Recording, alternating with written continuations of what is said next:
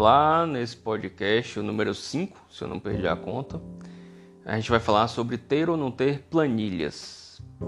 Planilha de Excel ou outro programa qualquer de planilha. A ideia de, de ter planilha sempre é, ou passa pela cabeça de quem quer se organizar financeiramente ou programar uma compra uma venda, ou ver as despesas do dia a dia ou do mês, etc. Né? Normalmente sempre se pensa, ah, vou fazer uma planilha. E aí é, é meio que o primeiro pensamento de quem vai organizar alguma coisa financeira.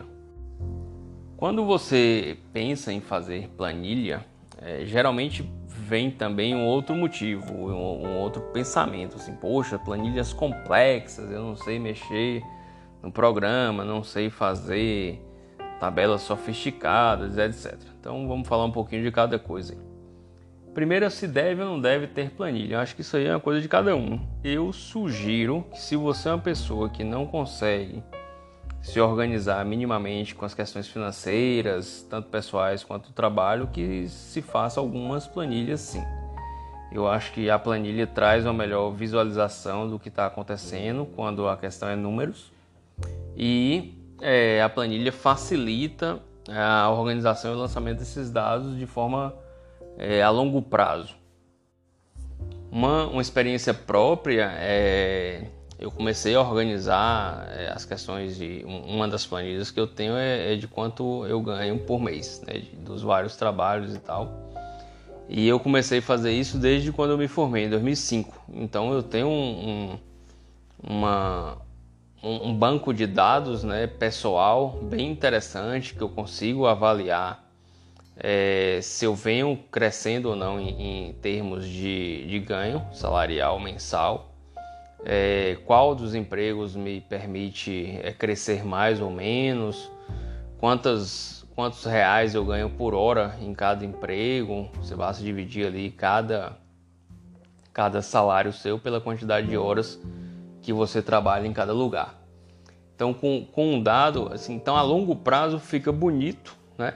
É, a gente está em 2021, então tem 16 anos de dados aí é, em planilhas de, de, ganhos mensais. Então, nada sofisticado. No, na coluna tá lá o, os locais que eu trabalho ou trabalhei de 2005 para cá e é, nas linhas o, os valores. Então, não tem nada demais, nada sofisticado. Na questão, é, parece trabalhoso, porque você fala, porra, vou colocar 16 anos de, de dados e tal. E eu não coloquei 16 anos, todo mês eu gastava um minuto para colocar cada um. E ao longo prazo isso me traz informações importantes. Então, então se eu penso, ah, eu vou, estou aqui complicado, não sei se eu largo um turno no trabalho A ou se eu largo um turno no trabalho B. Eu preciso largar um dos dois porque me surgiu um trabalho C que eu quero muito estar presente, eu faço questão de entrar na empresa C. Então eu estou morrendo de dúvida porque eu gosto do A e do B da mesma forma. Então se você gosta da mesma forma, trabalha da mesma forma, coisa que te dá prazer, né, que eu acho que é a primeira coisa, é, você vai ver as questões de valores. Então você consegue ter uma média anual, pelo menos, ou de alguns anos, para não se basear, por exemplo, em um mês fora do padrão, ou se basear em uma questão é, fora de, de, de valor por hora. Eu gosto muito da questão de saber quanto você ganha por hora. Porque muitas vezes você trabalha mais, você, um turno na empresa A é de 7 da manhã até 1 hora da tarde, você ainda sai atrasado em meia e a, o turno na, na, empresa B é de 8 da manhã e muitas vezes 11h40 você está saindo. Então você tem que, como você, você tendo uma média de longo prazo, você consegue calcular por hora e ter uma noção melhor. Então a coisa da, da planilha para formar dados de longo prazo eu acho que é importante, facilita em algumas decisões. É, planilhas são importantes também, no meu entender, se você tem projetos. Eu vou montar uma clínica, como eu fiz já é, no passado. Então eu, eu, eu, coloquei na planilha a expectativa dos gastos de cada é, setor E depois eu ia colocando o que eu tinha é, de gasto real para ver se estava sobrando ou faltando dinheiro dentro do montante que eu tinha pensado no início. Então, sei lá, eu separei 100 mil para colocar um consultório. Eu separei que eu vou gastar 20 em um canto, 30 no outro, 20 em um canto, 10 no outro. E aí eu tô lá no, na primeira etapa da obra, montando o consultório, não fui nem para marcenaria, já gastei 50. O dinheiro vai acabar. Você não precisa esperar acabar todo o projeto para ver que está dando tudo errado na sua projeção. Então, outra coisa que eu gosto é de planilha de valores para projetos. É... Outra coisa que eu uso planilha no meu dia a dia é para os investimentos, mas acho que isso todo mundo usa. Mas nada refinado, nada grande, nada complexo é, na coluna da esquerda da planilha vai ter os anos e meses e nas linhas é, você vai colocar cada investimento todo mês, saber se seus rendimentos, seus investimentos estão crescendo ou não. Eu não calculo quanto está dando por mês, qual a porcentagem, zorra nenhuma. Quero saber se está crescendo ou se não está crescendo. É, então não tenho muita paciência. Então acho que, que, o grande problema de ter muitas planilhas complexas é que começa a perder tempo ou gastar tempo, depende de como você interprete isso, para ficar alimentando e calculando milhões de coisas nas planilhas. Eu acho que a planilha para ter ali se alimenta durante 10, 15 minutinhos durante um, uma vez no mês e acabou. E quando você precisar usar dados pessoais ou da sua empresa, você vai ter esses dados lá montados ao longo, ao longo, ao longo do tempo. Não sou a favor é, de jeito nenhum de, de, de, aplicativos, planilhas. Ah, comprei 10 reais de bala de maçã hoje de manhã, aí gastei 7,50 num pastel hoje de noite. É, eu acho que estressa muito, fica muito chato. Já fui do tempo que, que fiz isso durante um período, acho que não durou 20 dias, é, é chato, feta zorra é você ficar anotando tudo que gasta para no final do mês ver quanto é que gastou, não gastou, se economizou. Eu acho fica muito bitolado, um negócio muito maçante e chato. Não gosto. Quem gosta, boa sorte. Não acho planilha para isso, nem nesses aplicativos de gasto, acho que estressa demais.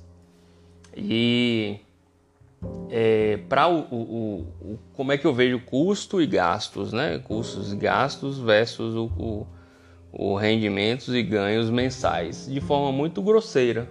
Eu estou ganhando X nos salários, mais Y nos investimentos, ganhei um valor e gastei é, X no cartão, Y no dinheiro e Z nos, nos boletos.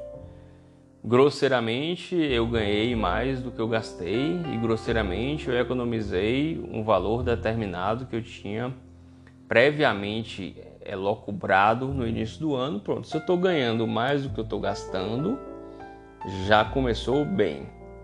É, não precisa de uma planilha para fazer isso. Acho fazer uma planilha mensalmente de gasto, já tentei várias vezes, é um saco.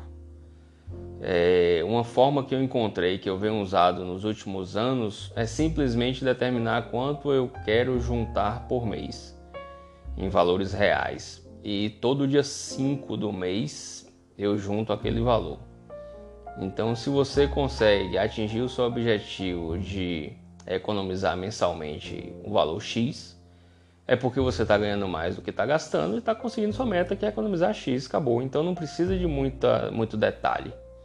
Hoje eu, hoje eu, eu, eu uso muito essa técnica.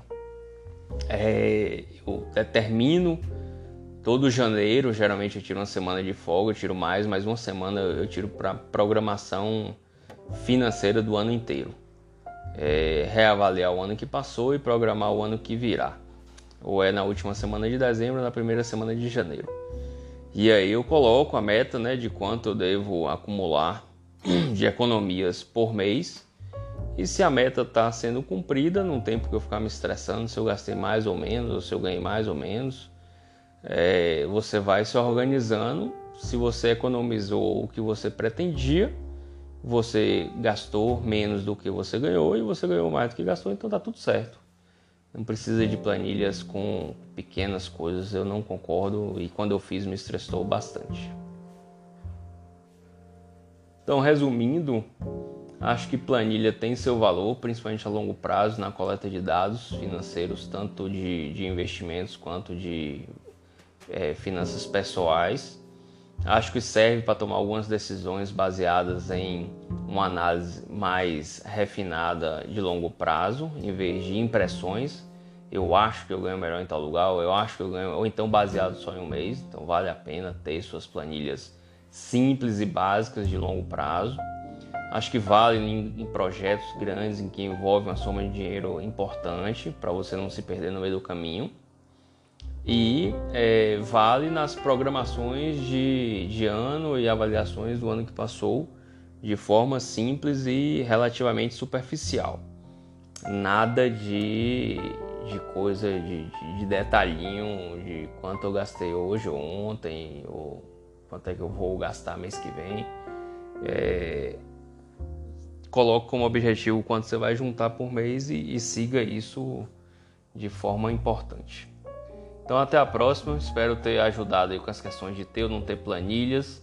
Pensei e, e pensei bastante se colocava ou não os links aí das planilhas. Eu, provavelmente eu vou colocar junto desse Linktree é, algumas planilhas básicas em branco para quem quiser baixar.